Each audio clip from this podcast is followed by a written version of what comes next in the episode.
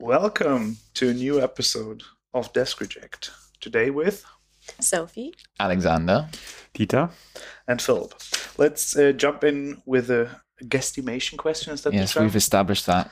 Uh, I don't. Yeah, okay, we established that. I can work with that. So, what is the percentual percent the difference in percent, but um, numbers of students between uh, the student year eighteen and nineteen, so prior to the COVID pandemic, and twenty and twenty one. So it's the two semesters, like summer and winter.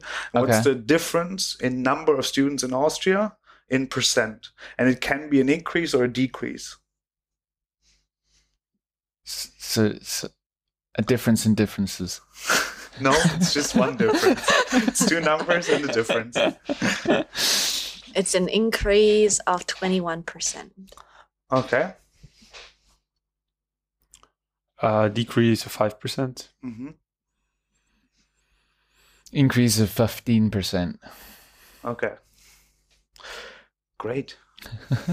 now the music starts, right? Yeah, now yeah, you can hear the music. Ding. It's my playing. Dun, dun, dun, dun. Okay. Now when this when this episode airs, uh, I think a new semester will start. We're currently still in the summer feeling, but I will move our brains towards this beautiful time of the year where uh, it's I, I call it the true New Year's Eve.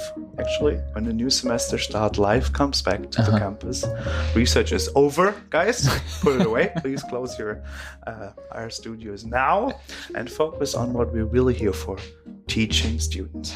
Yes. And I want to reminisce a little bit because we had an episode already about um, teaching and how we work with students, and we will now do a little comparison because there are, I think, two years in between, one and a Man, half years. It was a long time ago. Yeah. And uh, we will look back, and I will ask you, Sophie, how did your style of teaching change in the last two years? I'm so prepared for this. um, I think the normal process of being more laid back, less nervous, more relaxed. More relaxed, okay? So I think you had a very interesting transformation over the time of the your PhD because I know you a little bit and we had a few conversations. You say now that you're more laid back. Were you always laid back when talking to students? I was always laid back, but now I'm more confident in what my teaching persona looks like. and uh, I think it's pretty interesting. Like, we had one situation where a student that is your student as well uh, was talking about me. And I think I'm very different when I'm in the classroom than I'm with you guys, for example.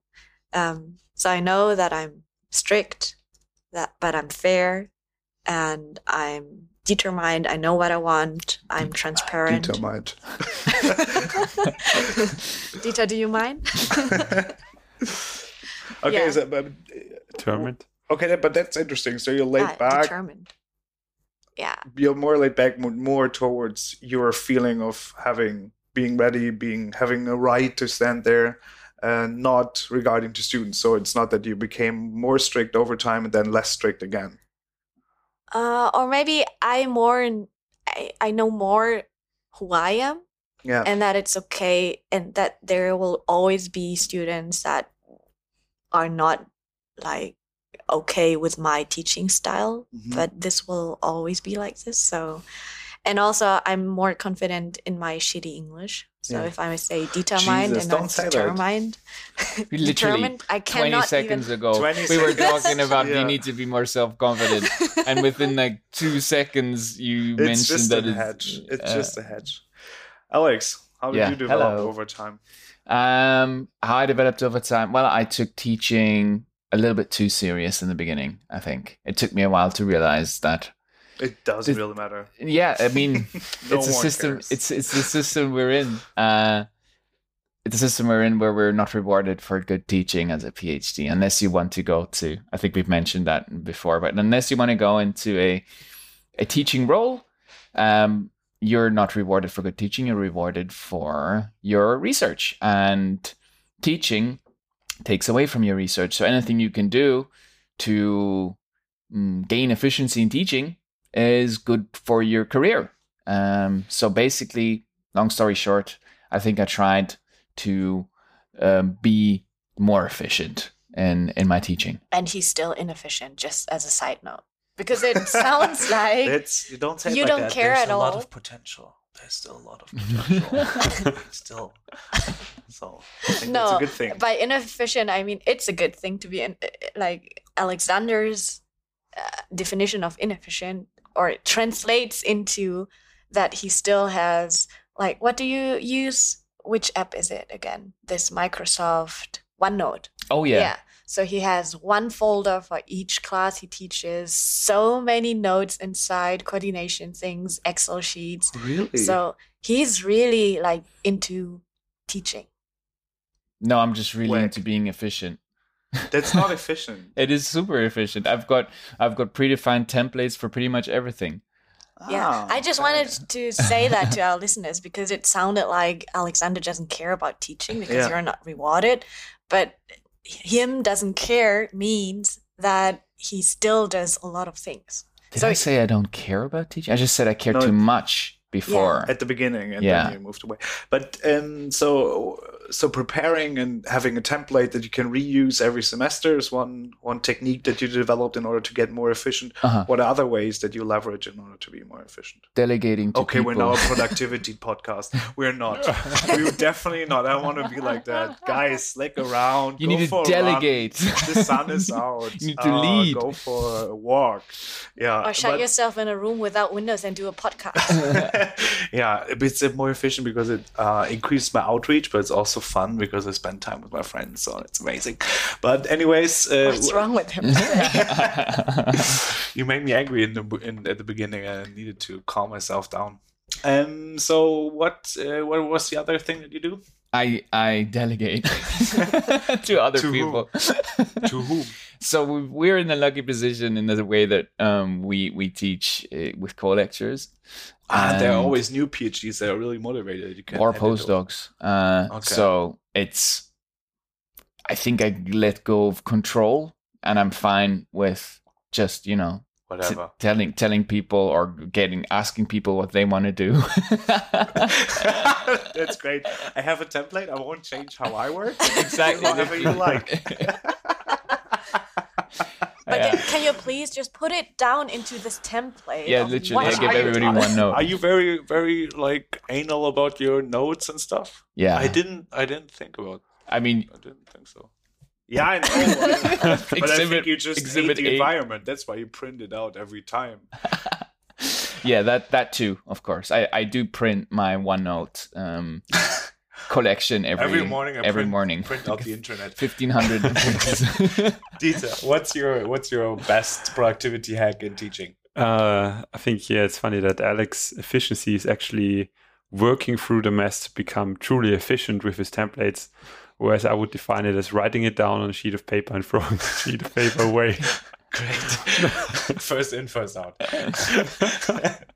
no, um, what was the question? so right, we've all bashed me. Now, what was the question?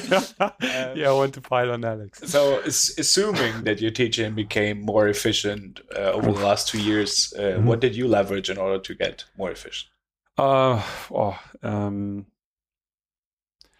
um, honestly, don't think I became more efficient. Okay. Why not?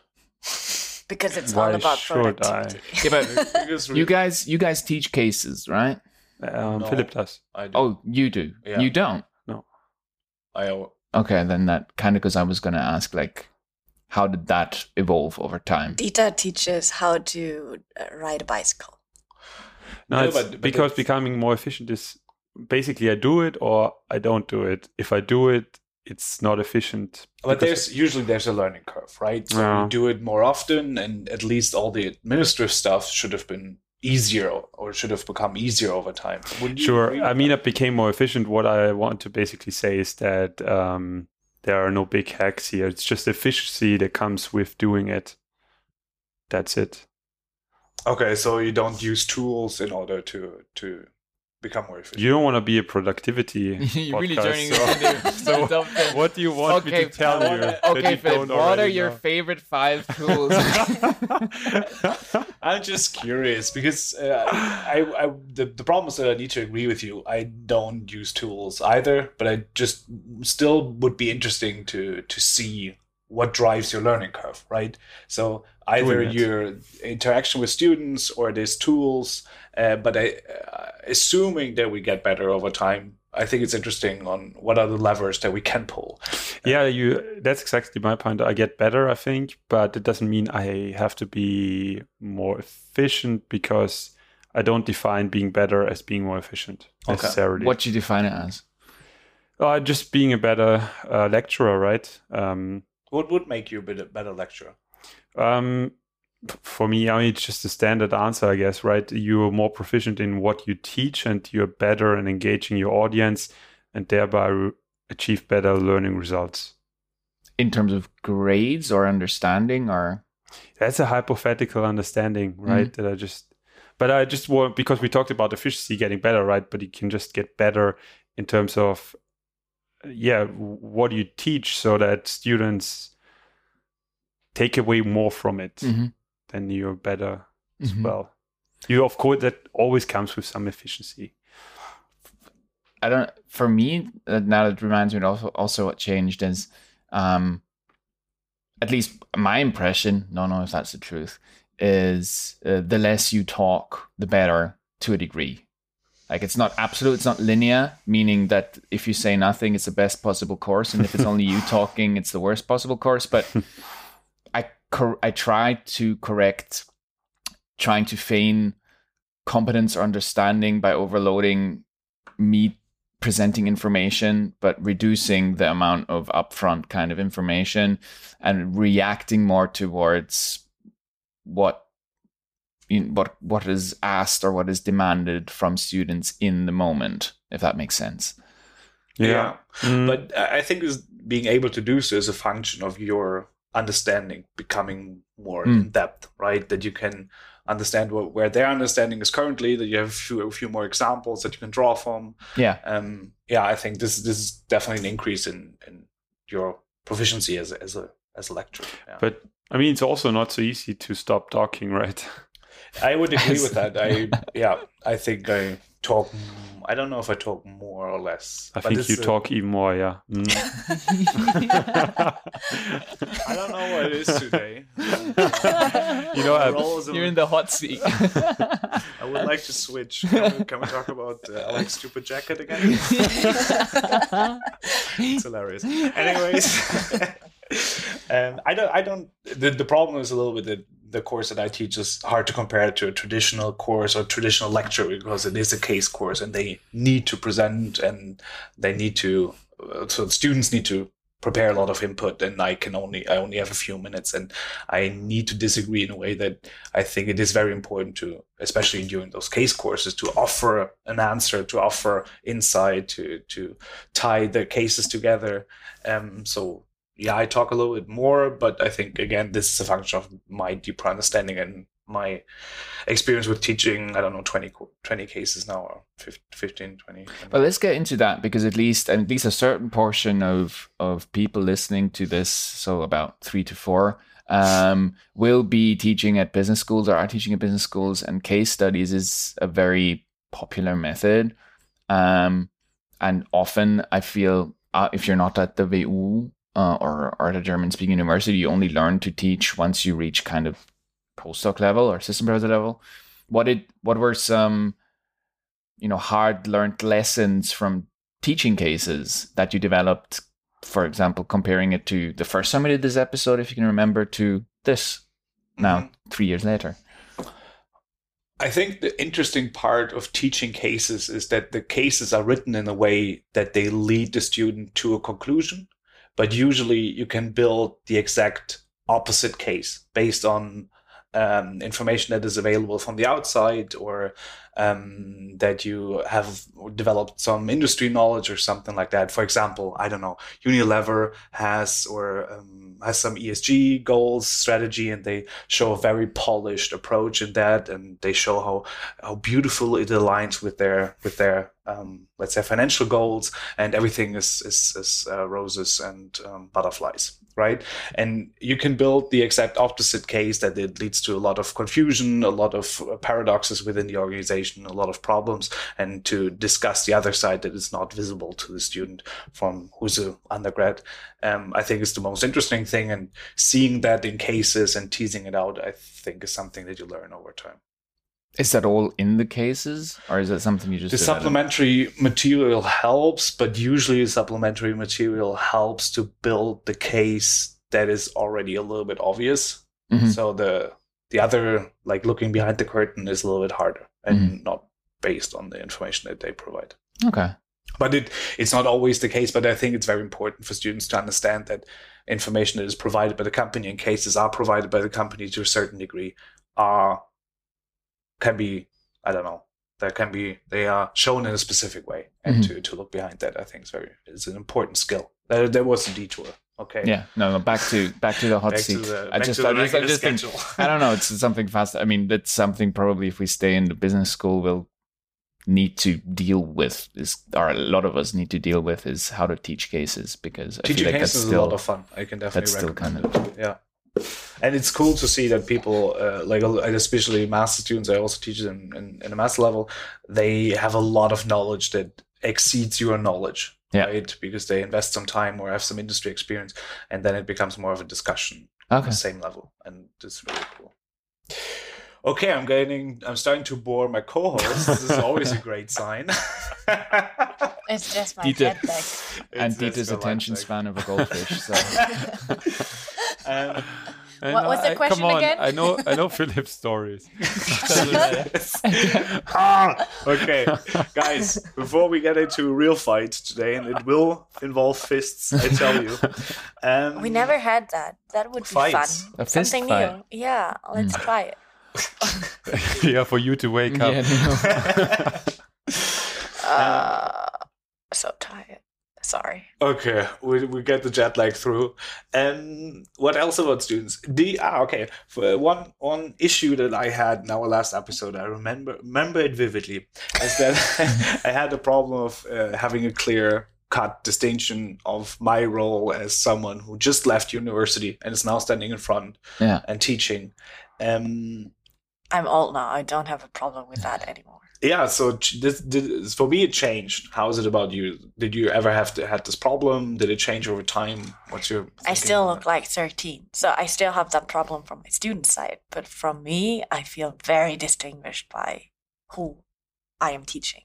Like okay. they stay the same like yeah. 17 18 19 20 in in the undergraduate on undergraduate level.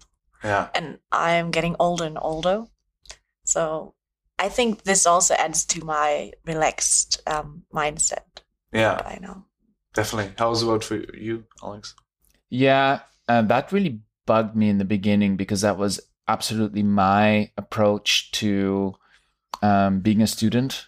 As as my understanding of, as I mentioned in the past, was that um, I felt like people the classic kind of if you can't do then you teach, and that was my idea of professors and assistant professors and PhDs or whatever uh, that they just failed in the private uh, really? world. Yeah, yeah really, it was very much, very much the same. Yeah. yeah. I did not. I mean, that was all I thought. Is like, okay, if this person knew what he was talking about, then he would be earning money and not, yeah. you know, teaching me at, at university. Yeah, true. Um, and so I brought that kind of energy with me in the sense of, oh, I, I don't want to be that person in in a way. Like I don't I don't I'm, I don't want to be yeah, be that kind of person that people like think. That. Yeah. yeah. But after learning, I don't know that that that's very very competitive and it's very hard um, to to survive in academics. And plus, there is a very valuable perspective that can be brought from the outside, um, in the sense of that you've got optimally an, an unbiased, uncolored opinion um, of certain topics uh, like entrepreneurship, which I which I teach, or, or strategic planning. Um, that there's value to be added, and so I don't know. I also just kind of added to being a bit more relaxed about the whole thing. Not really, you know, caring about what people think and and uh, about my at least what my students think, uh, and just trying to kind of support them and helping them to understand certain concepts. Um, so that changed, definitely changed. Yeah. Did uh, how about you? Like, do you have the feeling that students address you differently than they did at the beginning of the PhD? Hard So to tell, to be honest. I think we would have to do a content analysis of all reviews written on some kind of. Um, Is there only one Students, uh, uh, a feedback by the students in written form? Nah, it's always the same. It's always great. it's always negative. It stays the same. that actually didn't change. I didn't care for the feedback too much in the beginning. I still don't. Um, Why? Why not? no, I have to um, to dial that down. I meant we we get the official feedback. I care for that definitely, but you know, we there are also these rating sites right for for lecturers, and I c- don't care for them. Um, but um, yeah, I just think if you get too much feedback, you you try to filter out the signal, right? Because basically, feedback f- from somebody who doesn't invest anything into the course, I don't care, right? You have a voice if you bring something to the table. That's you true. don't have a voice if you're just there. Mhm.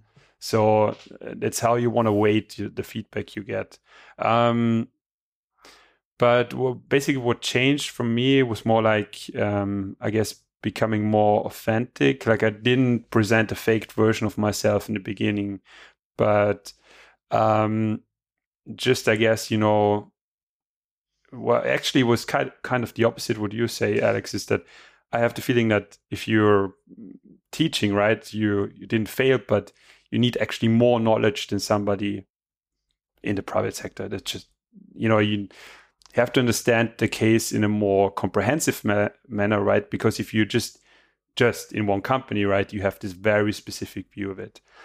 Um, and that brings kind of a responsibility, right? You have to know more than your audience, a lot more than your audience. Mm. And so this um, by becoming more authentic, I mean, is becoming don't worrying that much about having enough knowledge. So it's fine that I don't know enough about it. I can still help students in their own development. And so that's what changed in in that sense.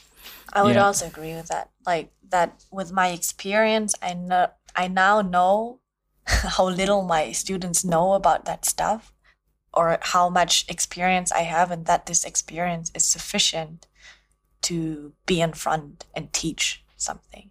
And that teaching even expands like the specific topic that I teach, but also like this soft skills and like other s- stuff that they learn in the class. Yeah, I think it.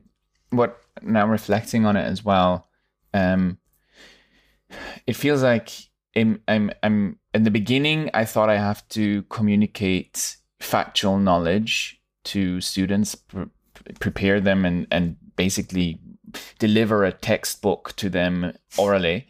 Uh, but now Worst audiobook ever. Yes. Me yelling at them, sweating profusely. this is some gross stuff. um, but now what I try to do, and I don't know if it works, but this is kind of my approach, is what what I learned just also the combination of teaching and researching is this idea of the more you know, the more you read, the more you try to do, the less you know in a sense, and it kind of trains you to be super skeptical about everything. And I got super skeptical about everything, so I tried. The one thing I try to do is make my students more skeptical. yeah, no, I think it's very important. Yeah. Uh, I- because it, I I teach one course which is around um, scenario planning, and it's just you, you get a lot of preconceived and they have a notions. master there. yes, I am. from. I'm the master master scenario planner.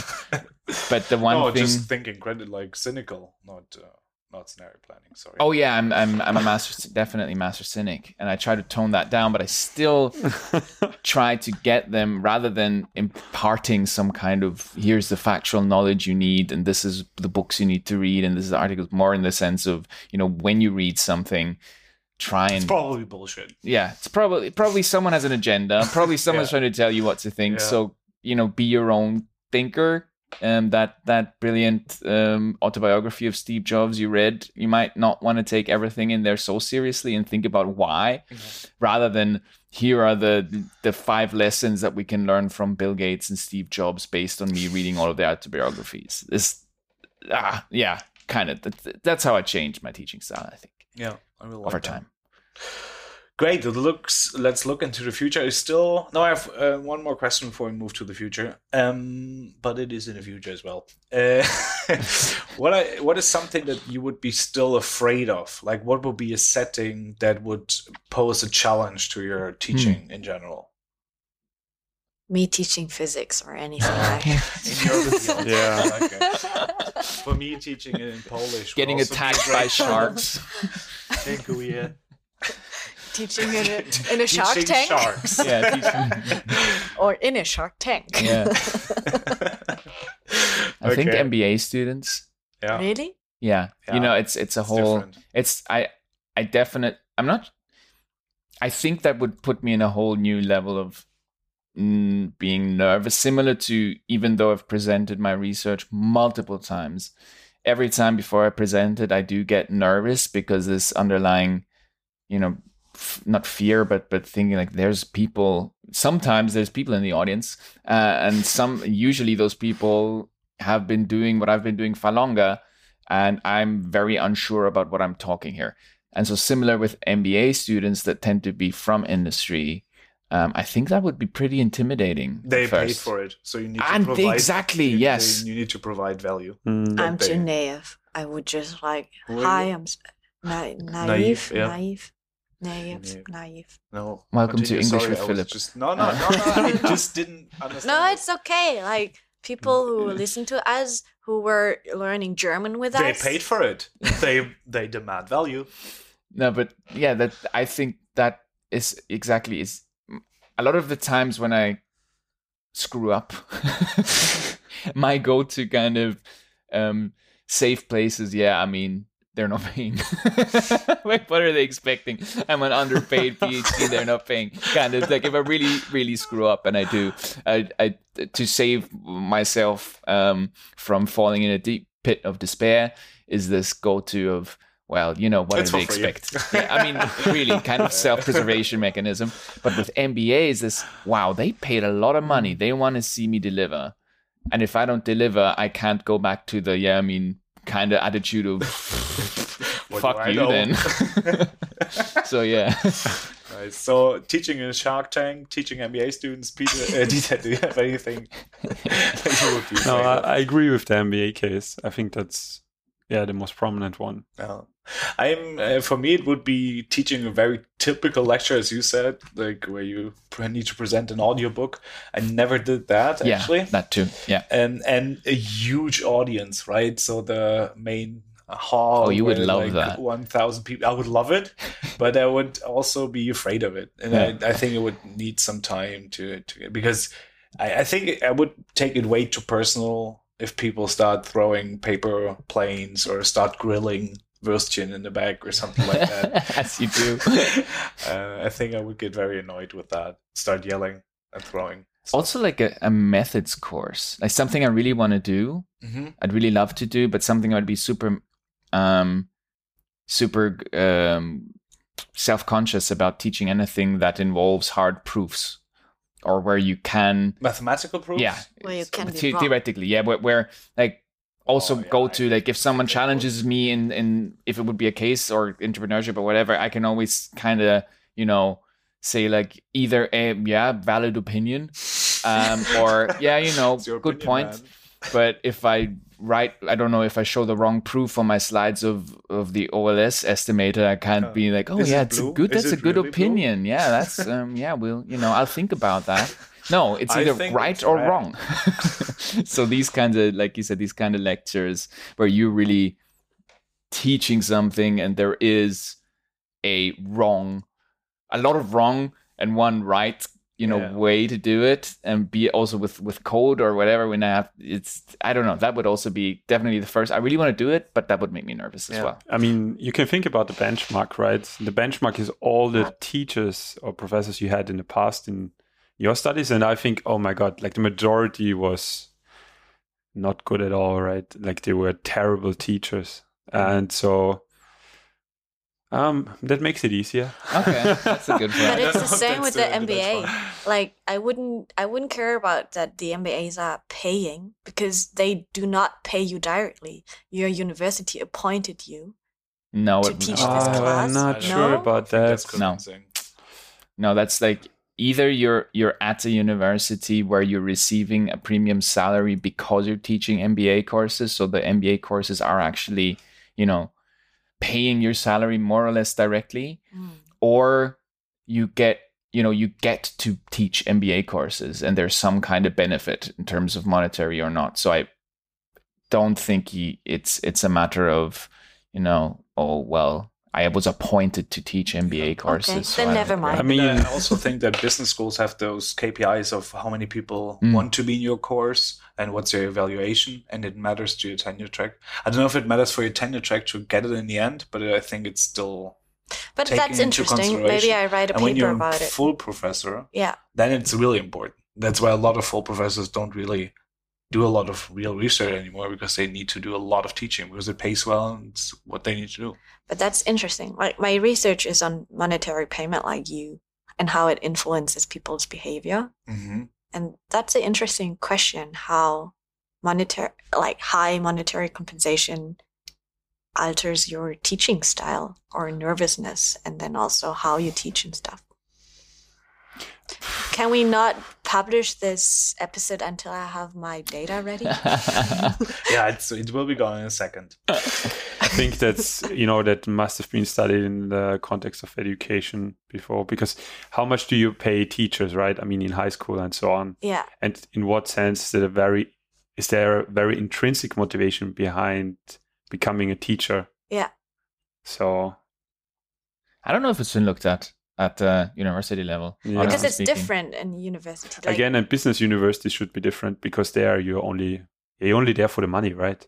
Yeah. What- business after. What I observed a few times is that especially business professors really like moving towards more or educating MBAs because there Mm. they see an actual impact, right? So they Mm. did a lot of research, and then I uh, usually uh, now there's a salience bias towards Wharton and, and, and Harvard and so on, but there a lot of people really like the teaching with MBA students, and they when they are asked what's your impact on society, is that then they tell you about what kind of great managers learn Yeah. great stuff from them.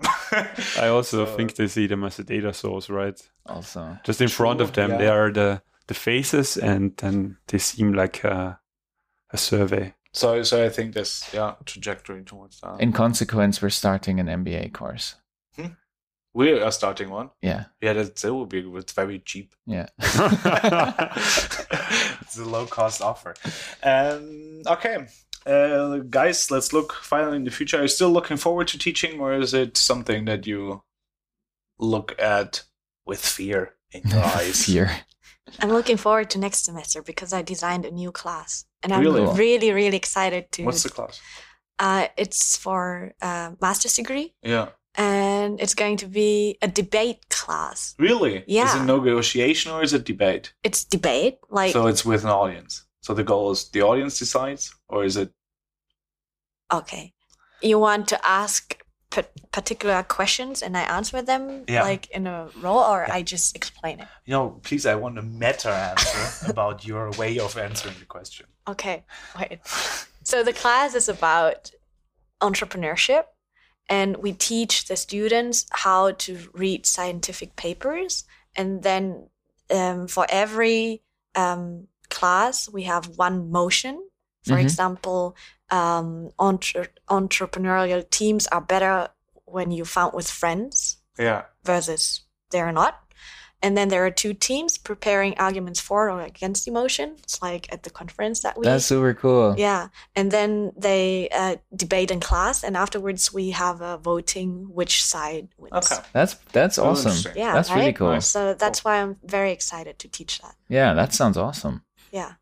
I'm looking forward to that. I want to take part. Yeah, you can. Crush those. yeah, this is the debate. because we're also thinking of ground. yeah we uh, we want to invite like practitioners. Oh yeah, Oh, I'm the too bad. I'm the, I'm the, the number one entrepreneur. it's really division. rude, actually, Sophie. Don't be like that. Sorry, Yeah. I thought he was on the hot seat now. no, no, it's. I would support him. But that sounds awesome. Yeah. Do you look forward to next semester, Alex? Um, well, I'd be lying if I say I do. Um, but I also know deep down inside that if it was only research, no teaching, I'd probably over time get very frustrated. Um, but you know, the feeling right now is it's something I have to do and things you have to do. Uh, yeah, it's not something I'm terribly looking forward to, but usually once it gets closer, once I get to interact with the students again, it's just kind of it's an it's a nice kind of instant gratification situation where you interact with people again. And I and, liked. and yes, and they Can show your smartness. And, Absolutely. Um, so I don't know. Right now, no, but and then the closer it gets, even less because I'll be stressed the fuck out. But once I'm once it gets one or two days before and I'm at maximum stress level, uh, then I, I start looking forward to it. Nice. Judah? Yeah, actually, I copy paste Alex's answer uh, just without the stress level. Jesus, I hate you so much. yeah, me today as well. There'll just be there'll be one day before the pick uh, kickoff. Dieter will be posting pictures of him on a mountain with his. You're you're, you're very time. right. Like actually, my my holidays are all the way up. Um, yeah, until the very last day. Oh, that's so insane That's of you. Yeah, it's super. Now I, there's like one day I am coming to the office just for emergency Just to, case. just to sleep a bit. Talking about But I mean. It's actually a kickoff I do together with Philip. I think it's that day. Yeah. What? Mhm. Okay. One of one of our Lord. courses. Uh, and so I mean we've done it. A billion times, yeah. And Yeah. I never prepare. So Yeah. Um, so you so you know where I got my calmness from. yes. oh Um, my god. Okay. If I prepare too much, I get uh, it's stiff and it's not believable. That's disgusting. It's not authentic. Never Like you, to Like him. you're prepared for this episode as a host. yes, it's very Yeah. authentic, and uh, you are helping a lot with that. Um, yeah, I'm uh, looking forward to being in class. I hate all the stuff around it, and always I forget something that I needed to send to the students, and then they come to class and say, "Oh, "We never received this mail." Like, oh Jesus, can you please? I don't know. Send it yourself.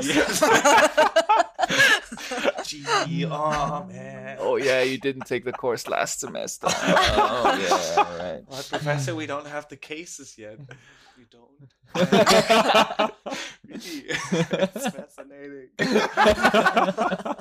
It's great. That's uh, yes, exactly going as planned. yeah, we will start with the cases next week. Yeah. No, yeah. Anyways, um, do we have an ad? yes, we do. um, so let's see if I can get this through. I'm super thirsty. Um, today's episode is brought to you by LinkedIn. Oh, uh, did we have LinkedIn already? No, We didn't. We won't. okay. The number one source for self flatulation and bigotry by people that feel superior because they don't have an Instagram account. We need LinkedIn. Do you want to hear more from distant acquaintances that have achieved absolutely nothing in their professional life and have no right to voice their opinion about any topic of relevance? Then this professional social media service might be the perfect choice for you. You will be able to learn some of the most important startup success tips from people whose experience is based on Richard Branson's autobiography and a failed build your own startup online MBA certificate. Get your dose of feel bad from your high school classmate that is selling authentic seashell jewelry on Bali after taking 12 years to finish his bachelor's degree in marketing and communications. All due to a little bit of hard work, skill, and a small trust fund by his parents. Just don't forget to brush up that online profile of yours by explaining in minute detail how the three week in three week internship at Tesco during high school taught you invaluable life lessons in leadership and project management. Uh, Philip, who is your favorite LinkedIn influencer? Um, I I don't have a favorite one, but I totally agree with that. And Richard LinkedIn- Branson. No, They're all- they're all I- equally I can't, I can't brilliant. really. No, I really hate those personal stories. It's so bullshit. And then I made this experience, and it taught me something, and well, I can't deal with it. And they're the- the- authentic. They're They're not- not. They're the opposite of authentic. But no, no, you can always have this like the one way around. Like I also made a mistake once.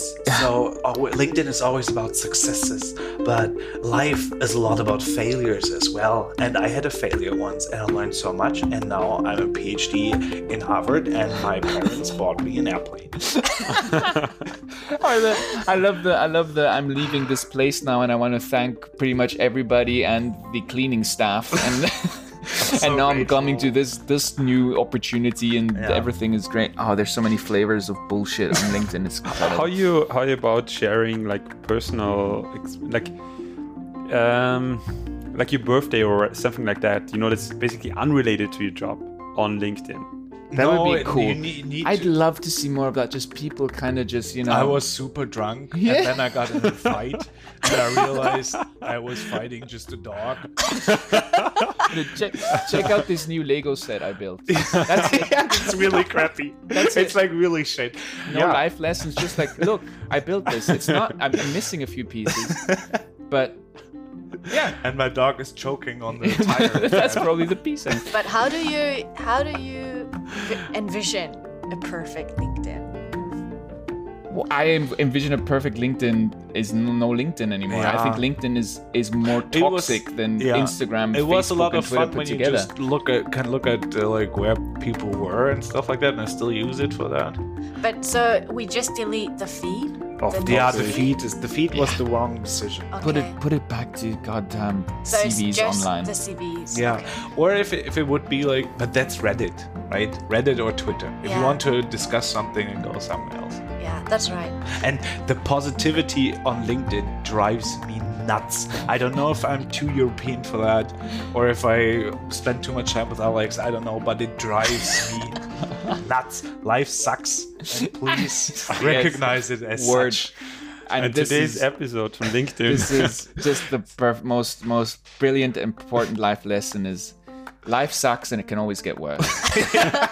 And if you accept that, it's, It's, fine. uh, yeah, it's not it's good fine. or anything, but it's okay. just just don't get your hopes up and then you can't be disappointed. yeah. Uh, Would so, it be so nice to update your linkedin with that sentence oh, I'll start. I'll start posting I'll some start. life lessons. I will, yeah. Stop hoping.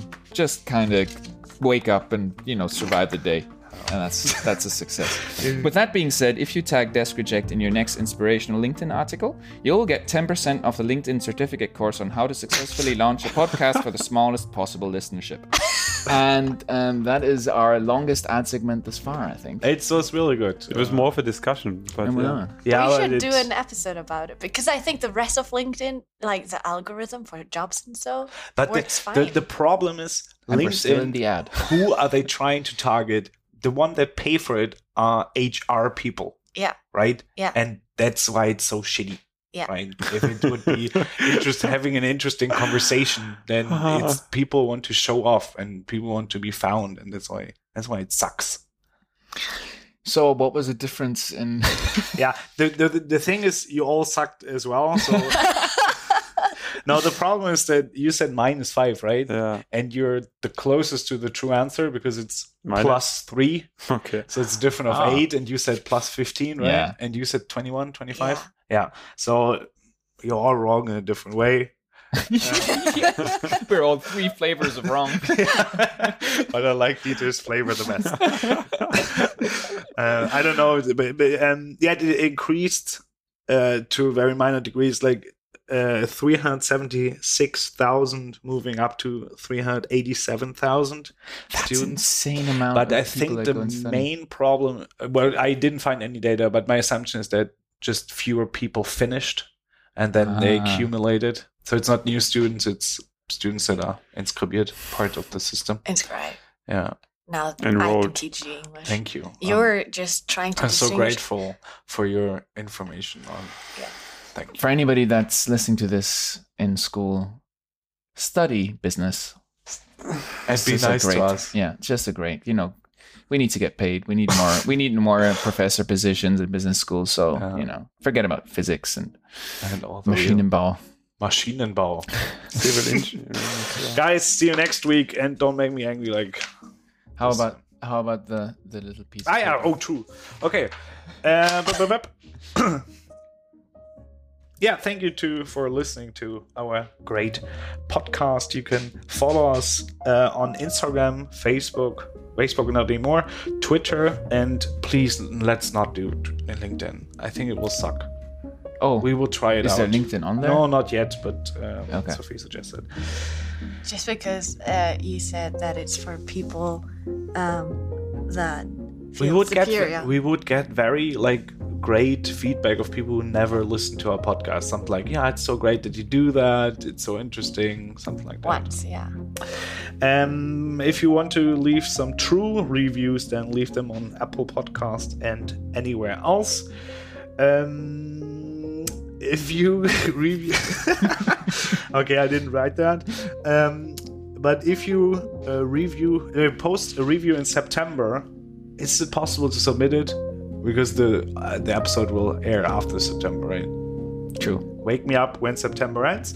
But uh, if you do so, then you will win a Python bootcamp with me. It will awesome be awesome. We will do list comprehensions all day. the intro, outro, and music is by Blue Dot Sessions, and then we will discuss why Python is better than R.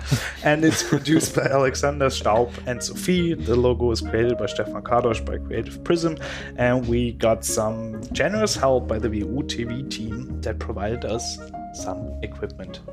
Guys, survive the next semester. Um, you're strong, you're smart, you can do that. You earned the place that you have in front of the class. Coming to you Go on get LinkedIn. it, Tiger. See you next time. I'm waving to nobody in particular. It's a podcast. It's a different medium. Sophie, so ja. Ja, du machst doch den Podcast. Wirklich? Mhm. Geil. Ja, und, Was und war das? Für, war das ein Typ? oder Das war ein Typ. Und der meinte auch nochmal, ja, voll cool, dass ihr das macht und so. Und dann äh, hat er auch gefragt, so, ja, was macht ihr denn heute Abend bei welchen Socials? So. Und er war so ein bisschen schüchtern. Dann habe ich dem sogar meine Handynummer gegeben. Okay, Natürlich. wow. Okay. How to enter the coffin.